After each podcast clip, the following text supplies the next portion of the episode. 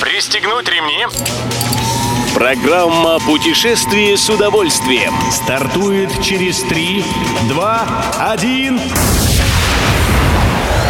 Приветствуем всех любителей путешествий. С вами Тимофей Гордеев. Сегодня в программе вы узнаете, какую из прогулочных троп собираются обновить в Ялте, какое почетное звание теперь есть у Старой Русы и как можно отдохнуть на японском курорте Нарукка.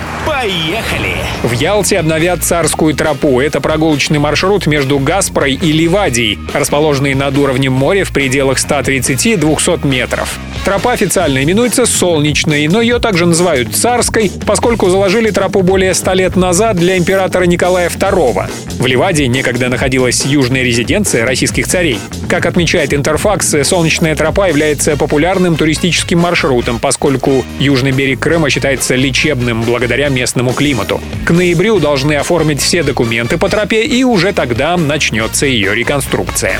Добро пожаловать! У Старой Русы новое почетное звание «Самый красивый городок России». Для того, чтобы обрести такой статус, местные власти подписали соответствующее соглашение с Ассоциацией самых красивых деревень и городков России. Старая Руса стала самым красивым городком страны не с бухты-барахты. Как пишет ТАСС, почетное звание присвоено по итогам независимой экспертной оценки, учитывающей широкий спектр критериев. Надо обладать богатым историко-культурным, природным и гастрономическим наследием. Высокие умы посчитали, что Старая Руса подходит под эти требования.